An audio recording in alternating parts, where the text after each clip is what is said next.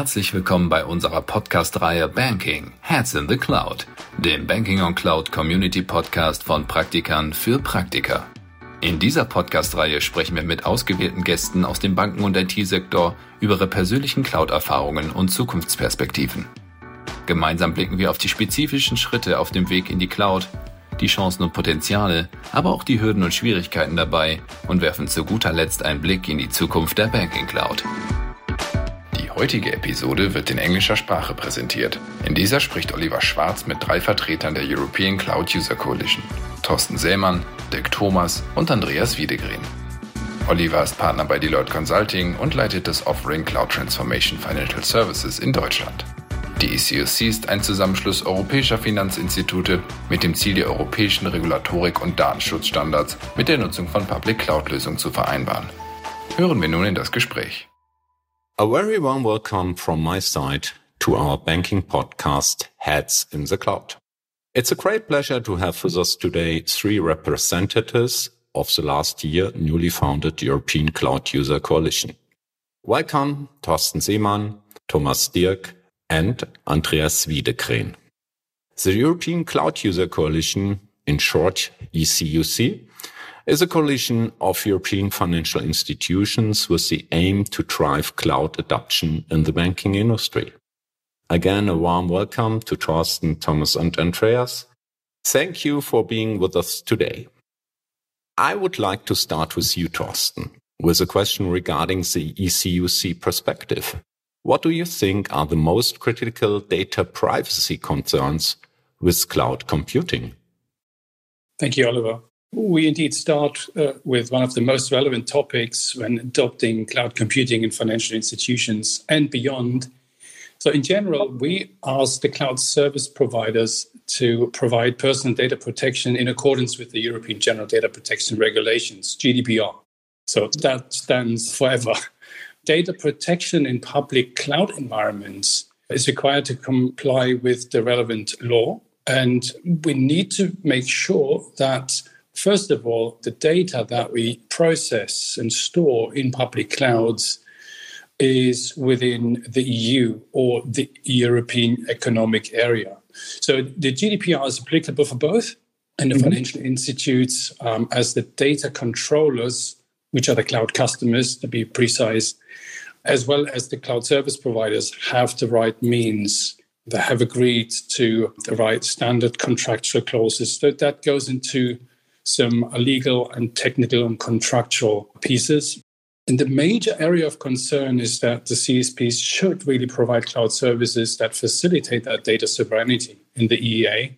But as of today, not all cloud services provide that capability. Some are global, some are local. So you need to know what cloud services are truly global services. And then you need to be careful how often and what criticality the data that you're going to shift to what's outside the EEA really is. That's an interesting statement, Thorsten. But I mean, ultimately, uh, the objective of your coalition is to drive cloud adoption in the banking industry. So, my question do you really think that the cloud service provider do everything to, to enable it from a technical and also from a contractual standpoint? Yes, they do, but there are things that need to be addressed in more detail. I mean, in fact, the CSPs have no choice than to deliver all measures uh, which are required by GDPR themselves and to provide the technology to enable the customers to be GDPR compliant. So when financial institute enters into a contract with a CSP, which is headquartered outside the EEA, the so-called Schrems 2 ruling comes into play. And the European Court of Justice has declared that the applied standard contractual clauses ensure GDPR compliance. This is a so called tool of transfer. But this is one side of the medal. However, the CSPs should, beyond that contractual obligations, provide sufficient technical and organizational measures uh, to enable effective GDPR compliance. So, what could that be? There is one example state of the art encryption addressed applicable for all cloud services. So that should be ensured in all cloud services that customers potentially use that this state of the art encryption is available. But as well as encryption in transit, that means when you move data from A to B.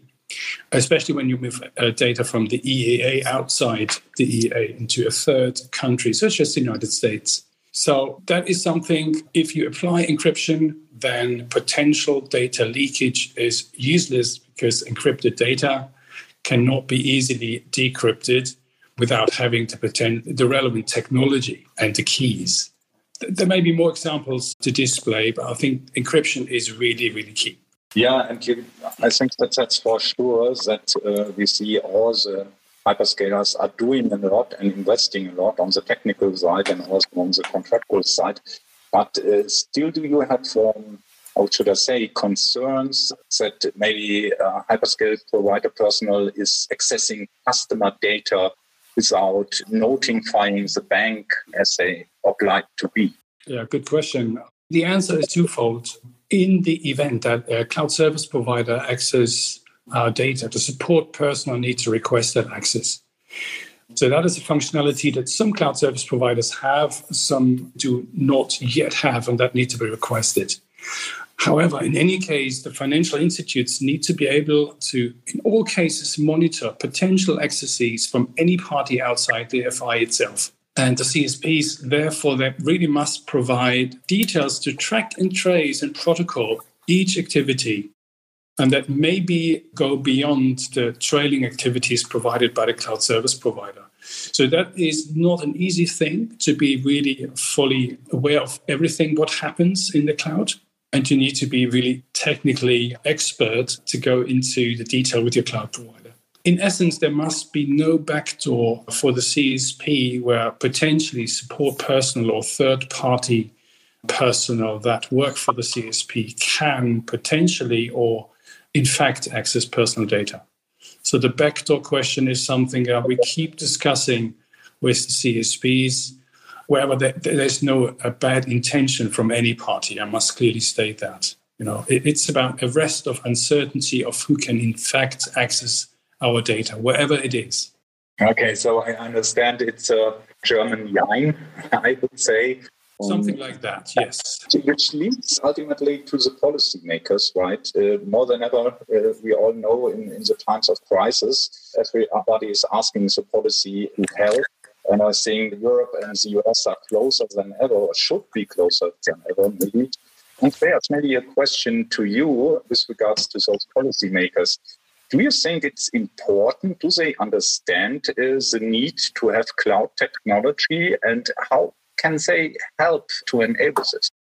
Thank you so much, Oliver. I think that they do understand. And I think that uh, a great part of the dialogues and discussions which are ongoing, both uh, bilaterally between us and CSPs or with different policymakers, are dialogues of trying to communicate and educate, especially. I think that if we go back to what Thorsten was discussing concerning and that there are many, many complex areas concerning uh, cloud adoption, and a lot of them are related to different uh, legislations and policies that are set both by European policymakers but also by global non-European uh, policymakers. And trying to adapt our policies on a European level to policies on a global level will always be difficult, especially if we're looking at that the institutions that are currently providing the cloud services in Europe are mainly non European institutions. So, our goal is not to be the ones who go and, and complain to the CSPs or to the policymakers saying that things don't work. On the contrary, our goal is to ensure that we can discuss the challenges that we meet in our cloud journey to ensure that we, at the end of the day, actually can use the technology not only in a compliant way, but in a way which is uh, beneficial for everyone involved, i.e., the CSPs, they get a customer. The policymakers are satisfied that we can provide and, and that we can use and apply cloud technologies in a good way, which in turn will release a lot of processor power and storage power in a way that uh, we currently don't have, and hopefully also increase things like resilience and, and cybersecurity. But at the end of the day, we're not doing this primarily for all those reasons. We're doing this to ensure that uh, we can have a modern business model that provides really good services and financial products to our end customers. So we really need to keep these doors open and have this dialogue, especially as cloud is quite a new technology and we are facing sort of new problems as cloud is applied over time and to ensure that those problems don't become sort of a full stop for cloud adoption on a European level, these dialogues and discussions need to be kept. Do you have the feelings that those politicians are listening to you? Do they understand, even understand the needs? I mean, they have a lot to do, obviously, in those days. And often we say, okay, politicians don't understand technology at all. Yeah. Do they really listen? Definitely. And I think that from our perspective, we don't really consider ourselves to be lobbyists when we have contact with policymakers. On the contrary, we see ourselves much more as teachers trying to teach them of how the technologies work and, and show them the possibilities. We don't have any ambition of trying to tell fairy tales in any way. We believe in these technologies and we believe that we really need to apply them. But to be able to do that, I would say 95% of the task is educating policymakers and the people that are working for them to ensure that they have an understanding and can take decisions on concrete arguments and concrete knowledge. What is the most important topic? Is it really the next, let's say, uh, or a new safe harbor? Or what is your most important need you address to the politicians? Well, we've seen that President Biden has taken that type of approach and communicated that some sort of new privacy shield or safe harbor uh, will sort of arise, and we're waiting for the Europeans' uh, response to this. But being maybe one of the few that defends Max Schrems, I would say that we, we don't need to have the exemptions from legislation. We need to have legislation that in turn is adapted to the needs that we have. So we need to find a way to live in a symbiosis with the American service providers or, well, non European service providers on European terms. And I think that's one of the major things that has come out of the disqualification of the Privacy Shield that a lot of us, not only the financial institutions, but especially the CSPs, have gone back to the drawing board and, and have started to look at how can we improve these services, not only with the technologies that have been developed over the past five years, but also a changing environment where the requirements have changed fundamentally. And I think that if you would compare cloud today with uh, the cloud services from five years ago, a lot has changed and you can't compare them. So even if we would get a new safe harbor or a new privacy shield, we already are starting to see at least not only the embryos of tools to mitigate the challenges that are sort of exempt in, in a privacy shield, but we're actually seeing the technological solutions to those problems. And I think that's much, much more important. I understand. Yeah. And sometimes it could be so simple. If you talk to everybody, the customer, the banks, to everyone, they say make things simpler, uh, more easy. But sometimes the opposite the case, unfortunately. So, what would be your ultimate wish to the politicians, Andreas? I think there it, it's a bit difficult to sort of give a straightforward silver bullet answer. I think that what we need and what we require is first of all a good dialogue and discussion on a high geopolitical level. And secondly, to have institutions and actors like ours who assist in sort of educational process of enlightening the politicians and decision makers on the possibilities of cloud. So I would say what we need and what we to a certain extent also have is open ears and understanding of that it is a complex question, but uh, that there might be certain simple ways of resolving these complex problems. And I think that that dialogue is there and we're trying to find a solution. But in processes like this, things take time. So we also need to have a lot of patience. Uh, and patience in this turn will be the catalyst for success combined with dialogue, I've never found anything else to be as a good mix for a successful outcome as uh, patience and communication. And I think we will reach our targets and our objectives with that. And as we said before, it's uh, having cloud solutions on European terms. That will be achievable within the near future. That's a strong statement. And I really hope that maybe someone from Brussels is listening to our podcast and gets the message right. Andreas, you are sending from your group. Thanks. So it's a really interesting playfield here is a political playfield. Maybe if we shift to your foundation and the objectives, what you try to achieve. I mean, I highlighted in the beginning of our podcast, but maybe a question to you, Dirk what is really the things you want to try, the things you want to achieve with the European Cloud User Coalition? Thank you, Oliver. Our main topic is effectiveness. We are, already have 25 members and they experience the same problems, the same issues, the same challenges we need to overcome. And on a bilateral basis, everybody over months and years finds solutions for that issues on a bilateral basis. They are individually audited and inspected, so that's a huge challenge for the individual bank. And we are actually doing the same and ending up with the same solutions. We have the same contractual clauses, we have the same security settings as Thorsten described, and uh, we are telling the same things to the auditor. That's not effective. So the idea was, let's say, observing these common problems, these common challenges, to make a joint effort talking to CSP policymakers and working for, a, let's say, an open standard in a way, out of the shelf solutions.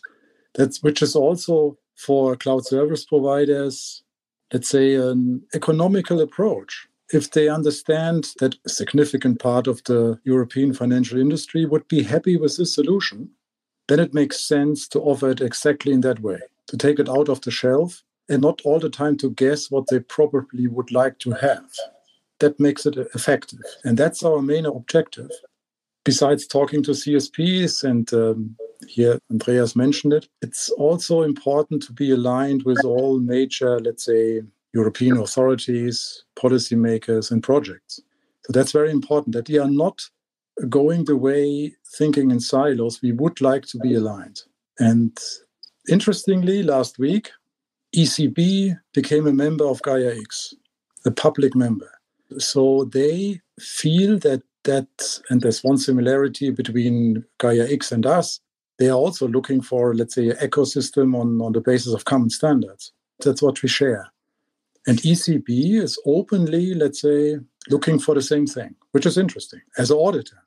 Yeah, I mean, we know for sure the central banks also the ECB as a, let's say, customer at Deloitte. And I have the impression personally they are a big fan of cloud, of public cloud service and want to drive it um, as well. But uh, obviously, as you said, uh, Dirk, there are interesting times, let's say.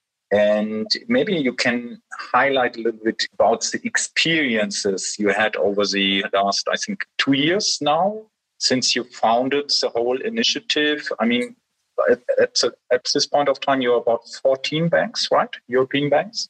Represent oh, banks. Uh, we're already 25. Oh, I think when you founded it, it was 14, right? Or yeah, 13. It was 13, 14 as we had our foundation last year. So that's one part of the coalition and a major objective also to grow. The more banks and more financial institutions we, let's say, represent, the more relevant is this idea of that open standard. It's not that we are working in contrast or that we have a lot of demands to, towards cloud providers. It's more about collaboration and to have that specific out of the shelf offers. That's very important. I couldn't believe at the beginning that we over our paths would really speak in the name of the members to cloud service providers. I had my doubts whether that will happen. But interestingly, it was possible. It was not all the time easy to make that understandable because they are also very big organizations with a lot of different opinions. But to be honest, convincing arguments finally were heard. And so they, I feel that we achieved already a lot in understanding what the financial industry wants. For we are working not for only for our members or for everybody, it's, it's an open standard that they are more willing and more easily giving the transparency we want, giving us the contractual clauses we want to have, setting up the services that they are completely, let's say, as far as possible in Europe. So there we achieved, in my observation, a lot. I'm, to be honest, I, I think I'm fairly happy with this approach and with, with this result. Okay, that sounds uh, very good, Dirk. And maybe touching another I think a pretty important topic is also about exit. Yeah, the old question: What happens if I don't know one cloud service provider went bankrupt? Yeah, will the whole bank landscape worldwide crashes? What is your observation about this uh, hot topic exit plans and how can you make the services portable? Yeah, moving from one cloud service provider to another or moving back even to the own data centers of the banks, etc., etc. Is it a topic you are discussing as well? I mean, exit, in our opinion, it's one of the major impacts to the business case of going to a public cloud. Because in the interpretation, I mean, sometimes in the interpretation of the banks itself and the auditors, there's a second infrastructure required, which is to a certain extent unrealistic. We cannot build up people for multi cloud strategy. We have it, but to be honest, it's not possible that way. And we need to overcome that notion that cloud services are the same as on premise infrastructure. It's not the same. The resilience and availability is not a problem, certainly not a problem. We have not observed here that we have any problems in, in availability and resilience. So, vendor lock in is certainly a topic, but we need to solve this with, let's say, realistic view, thinking about what is the probability of such an impact and we can certainly mitigate these topics with contractual agreements. So I say that currently the interpretation of exit is overdone, is too expensive, and must reflect the specific of cloud computing. And that is currently not the case, which is a major, major roadblock to expand public cloud operation. It's a major roadblock. Yeah, very interesting discussion. And it reminds me a dialogue I once had with a, a CEO of a global bank who said, Nobody ever asked me how can I exit my mainframe yeah, and transfer it to some, someone other. Uh, maybe, as you said, yeah, it's so much related to the cloud or the cloud services, but you said we have to have a, let's say, mature discussion about it and what it is realistic and not. So um, thanks for those insights. I already asked Andreas about his big wish, and Christmas is close. So I would also get the opportunity, Dirk and Thorsten, what is your big wish? Maybe I can ask Dirk first. If you have one uh, wish with regards to cloud, for sure, what would it be? My biggest wish would be that cloud service providers, especially the hyperscalers, are regarded as being systemic and audited for the financial industry centrally by ECB. That would be my biggest wish, and not audited along a bilateral contractual relationship. And I think the Bank of England uh, already made some move in that direction. It's not clear how they want to do it, but that would be my biggest wish. Awesome, awesome. Thanks, Dirk. And, and Thorsten, on your side, anything to add? Yeah, I mean, I have three wishes. Uh, I need to take one out, which is prominent. now I'm thinking of uh, technology that helps us to maintain our data protection stance. Uh, I'm thinking about a service that uh, prevents uh, customers from accidentally moving data outside the European Economic Area. We've raised feature requests to the cloud service providers that we contracted with, by the way, to make that happen at some point in time. In general, my wish is that cloud service providers listen really carefully to their customers, especially in the financial industry, about the requests that they have, the concerns. In fact, they can make a lot of money out of it in realizing the requests, providing features and functions in addition to what they already have. So, not everything is really, really useful for advice. And some things and, and some items could or even should be added to the existing technology. So Christmas is close. Uh, are we pushing ourselves and the CSPs towards getting closer to the realization there's room left to improve? And we follow up that closely. Okay, thanks. That was a really a great final statement, let's say. And um, was a pleasure to have you here, the European Cloud User Coalition, and the three representatives Dirk, Andreas, and Kerstin. um, Thank you, Oliver. Yeah, looking forward to, to see you pretty soon, and maybe we can have some update in, in a certain time, in a certain period, what's going on on your level. Thanks, it was a pleasure. Thank, Thank you. Thank you very Thank much. You.